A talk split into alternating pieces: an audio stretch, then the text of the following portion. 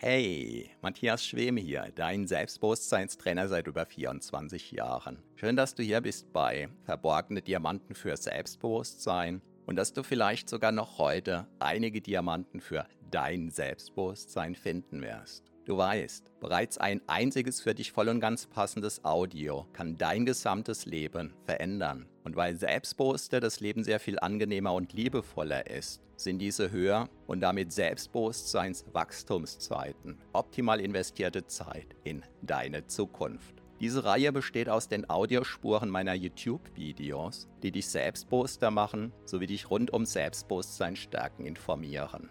Bereits kurz nachdem ein neues YouTube-Video erschienen ist, kannst du hier die Audiospur hören. So wie der stete Tropfen den Stein höhlt, stärken diese Rohdiamanten dein Selbstbewusstsein. Zum Glück sehr viel schneller.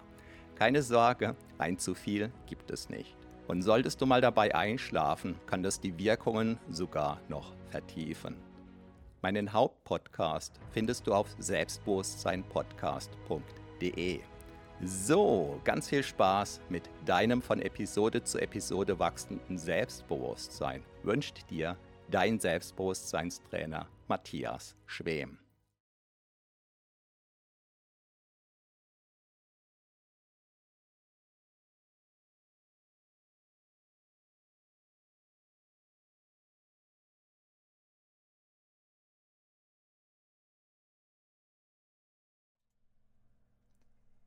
Warum auch du zum Unternehmer geboren bist und wie du diese Fähigkeit zurückgewinnen kannst.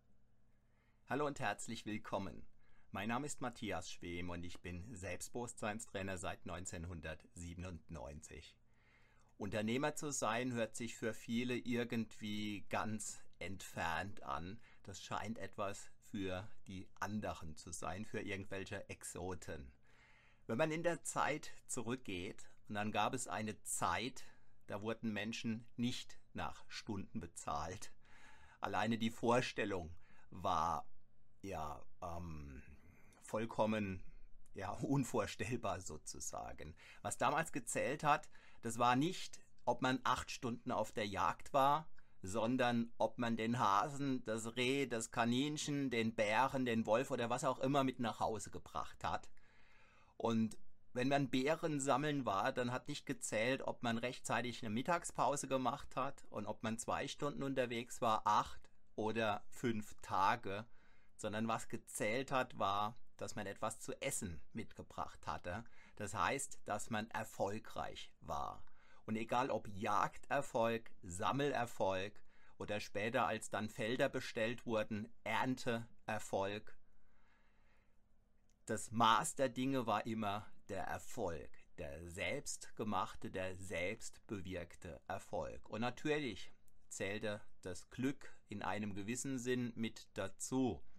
Aber es war vollkommen klar, wenn ich da auf die Jagd ging oder wer nach paradoxen acht Stunden Feierabend gemacht hätte, der wäre automatisch erfolglos geworden, der wäre hungrig geblieben und letzten Endes wäre er möglicherweise verhungert oder aus dem Stamm ausgestoßen worden.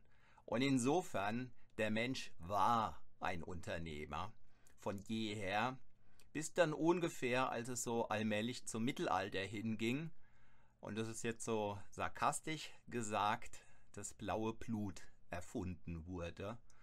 Und es wurden Machtstrukturen etabliert, um den sogenannten Adel zu stärken und plötzlich gab es zwei Schichten von Menschen. Die einen, die ackern mussten bis zum Umfallen im doppelten Wortsinn und die andere, die die Nutznießer davon waren. Und dieser Königsadel, der wurde dann abgelöst, in, als so allmählich zum Industriezeitalter überging, durch den Geldadel. Und durch das Internetzeitalter ist jetzt etwas sehr, sehr Spannendes geschehen, zu dem ich gleich zurückkommen werde. Das ist also so ungefähr, so wie ich das sehe, die Geschichte im Großen. Der Mensch also von jeher im Kern ein Unternehmer gewesen über Jahrhunderttausende hinweg.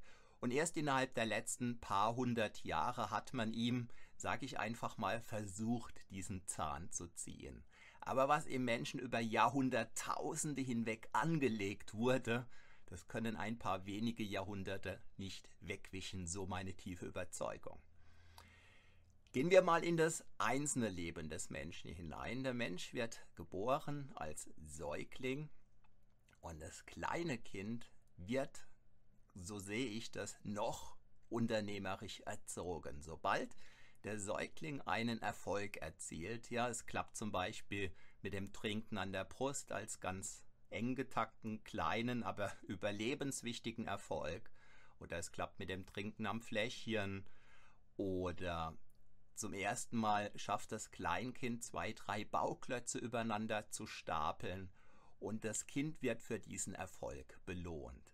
Und das Kind beginnt irgendwann zu laufen, also wobei, also es fängt an zu krabbeln, stürzt vielleicht eine Treppenstufe runter, tut sich weh, und es stemmt sich mit aller Kraft hoch und strahlt, wenn es einfach geschafft hat, das Köpfchen zu heben, in so einer Art, äh, ja, Cobra würde man sagen, als Yoga-Übung. Irgendwann schafft es das Kind, sich hochzuziehen, reißt vielleicht beim sich festhalten die Tischdecke mit runter, aber viele Eltern sehen dann immer noch den Erfolg primär und das Kind wird zumindest in vielen Familien nicht vor allem dafür bestraft, dass es die, die Tischdecke runtergezogen hat, sondern es wird belohnt dafür, dass es einfach so hart am Ball bleibt, dass es versucht, sich aufzurichten, dass auch wenn es sich weh macht, es sich immer wieder aufstellt, immer wieder gegen die Schwerkraft stemmt und irgendwann zum ersten Mal alleine dasteht. Und Oma, Opa, Onkel, Tante, wie sie alle ähm, verwandt sind und sich nennen, freuen sich, dass der kleine Erdenbürger alleine steht. Ein kleiner erster unternehmerischer Erfolg. Und dieses Kind lernt, Sandburgen zu bauen und wird dafür belohnt.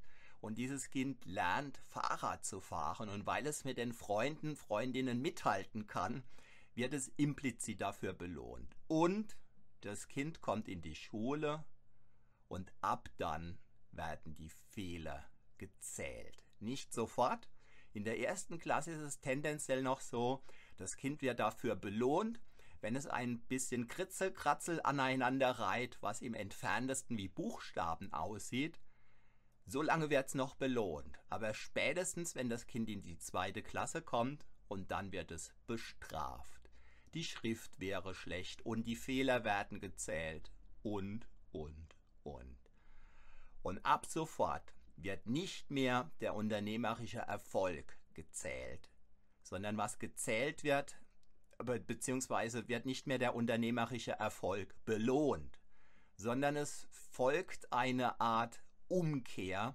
Da wo zuvor Belohnung war, da wo zuvor Bestärkung war, wird jetzt bestraft, es wird sanktioniert, es werden die negativen Dinge gezählt, die Fehler, und die werden bestraft sodass die Aufmerksamkeit nicht in die vielleicht 90% der richtig geschriebenen Worte hineinfließt, also nicht in den Erfolg, sondern in den angeblichen Misserfolg, in die 5 oder 10% der Wörter, der was weiß ich wie viel, die eben falsch sind.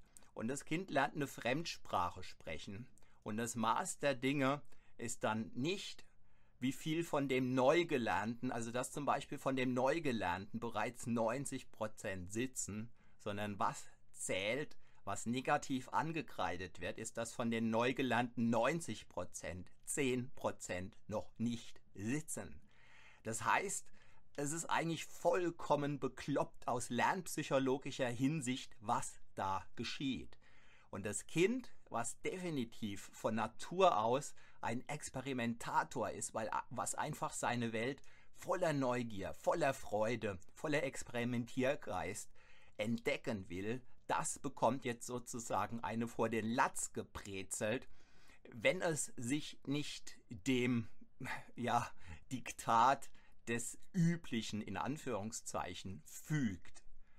Und ich erlebe das so, als wird der Unternehmer in dem Kind maultot gemacht und schlimmer noch denktot, weil Denken wird nicht mehr belohnt ab sofort, sondern nur noch ich überziehe es jetzt ein bisschen, das schablonenhafte 100%ige Kopieren. Ja, und es geschieht noch etwas, äh, was ich als absolut hirnverbrannt erlebe. Es wird vorgegeben, das Kind soll ein Teamplayer werden, soll sich mit anderen gut verstehen und wenn das Kind in irgendeinem Test als Teamplayer agiert, sprich abguckt, ja, dann wird es dafür bestraft. Die ganzen Tests werden einzeln abgenommen. Das Kind wird einzeln geprüft, soll aber vorbereitet werden dafür, dass es als Teamplayer in einer Firma funktionieren kann. Ja, wie hirnverbrannt ist das denn? Und die meisten nicken's stillschweigend ab. Das Resultat ist die Lernfreude, die Experimentierfreude, die ganze Motivation am Lernen, die geht den Bach runter. Und manche werden zum Duckmäuser.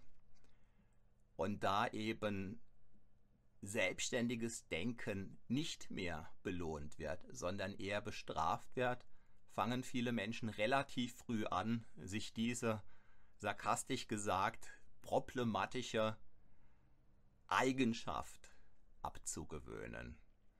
Und die Menschen beginnen immer mehr uniform durchs Leben zu gehen und entwickeln sich zu leicht handhabbaren Angestellten, die hoffentlich, und auch das ist jetzt sarkastisch gesagt, wenn es um Wahlen geht, die richtige Partei wählen. Das Gute ist, und das erlebe ich in mehrfacher Hinsicht als gut. Es gibt das Internet. Und vielleicht kennst du den Spruch von der Demokratisierung der Massen. Mein Eindruck ist, dass das, was hinter dieser Denke steckt, noch nicht mal im Ansatz von, von ja, noch nicht mal im Ansatz verstanden worden ist. Jeder Mensch, egal ob adelig oder nicht, der Internetzugang hat und einen Laptop oder etwas ähnliches, ist heute in der Lage, vom Wohnzimmertisch aus, von einer Baracke in den Slums, wie gesagt, Internetzugang und Laptop vorausgesetzt, einen, ein Multimilliarden-Businessunternehmen ins Internet zu zaubern, potenziell. Und noch nie war es so leicht, sich im Internet selbstständig zu machen. Ich habe es vorhin mal durchgerechnet. Ein Internetprovider für 5 Euro im Monat WordPress-Blog installiert und damit beginnt das Geschäft. Falls du dich damit noch nie auseinandergesetzt hast, dann wirst du jetzt wahrscheinlich sofort die Frage im Sinn haben, ja, wie soll das denn gehen? So einfach kann das doch nicht gehen. Man kann sich doch mit 5 Euro im Monat nicht selbstständig machen. Bla bla bla. Das ist dieses typische Angestellten ähm, Nichtswisser Geschwafel. Falls du so denkst, dann kreide ich dir das nicht an, nicht, dass wir uns da falsch verstehen, sondern ich möchte dich darauf aufmerksam machen, dass das sozusagen die Scheuklappen sind, die, falls du da drunter fällst, dir angezogen worden sind, irgendwo ab der zweiten, dritten Klasse in der Schule. Und das Gute ist, du hast die Möglichkeit, diese Scheuklappen jetzt mehr und mehr abzunehmen. Ich bin Unternehmer, seit ich 18 bin. Und ich weiß, dass man mit 5 Euro im Monat sich selbstständig machen kann, also mit 5 Euro Ausgaben. Und dass man daraus prinzipiell potenziell beliebig viele Einnahmen generieren kann. Damit sage ich nicht, dass das Geld auf der Straße liegt, sondern im Wesentlichen sage ich, dein Geld liegt einen Mausklick entfernt. Dieser Satz, der kam mir vor ein paar Tagen in den Sinn. Wenn du magst, kannst du den dir übers Bett nageln, weil er meines Erachtens das sowas von bildlich beschreibt. Ja, ich wiederhole ihn nochmal. Dein Geld liegt einen Mausklick entfernt. Was ich damit im Detail meine, dazu werde ich in dem ein oder anderen irgendwann folgenden Livestream mehr sagen. Ich möchte es jetzt im Kern erstmal dabei belassen und bin gespannt und hoffe, dass ich in dir den ein oder anderen Umdenkimpuls bewirken konnte. Schreib mir gerne unter das Video, wie du das erlebst, was das mit dir macht, diese Denke. Wenn du dir einfach vorstellst, dass du vom Prinzip her für Pi mal Daumen 5 Euro im Monat dich selbstständig machen kannst, auf eine Art und Weise, dass je nachdem, ich sag mal, wenn du keine Vorkenntnisse hast, du vom Prinzip her in zwei, drei, fünf Jahren, ich sag mal allerspätestens in zehn Jahren, wenn du dich nicht allzu blöd anstellst, wovon ich nicht ausgehe, dass du dann voll und ganz davon leben könntest. Ob du das willst, steht natürlich auf einem ganz anderen Blatt.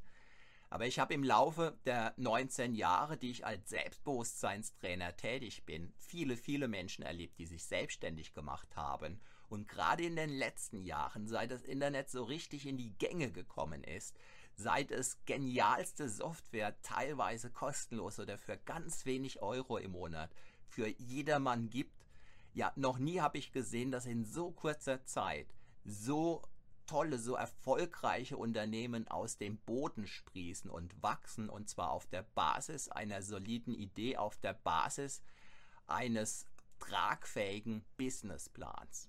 Ja, soweit von mir. Wenn dir dieses Video gefallen hat, dann zeig's mir mit einem Daumen hoch. Abonniere diesen Kanal, falls noch nicht geschehen. Ich bedanke mich recht herzlich für deine Aufmerksamkeit. Freue mich, wenn du auch morgen wieder mit am Start bist. Mein Name ist Matthias Schwem.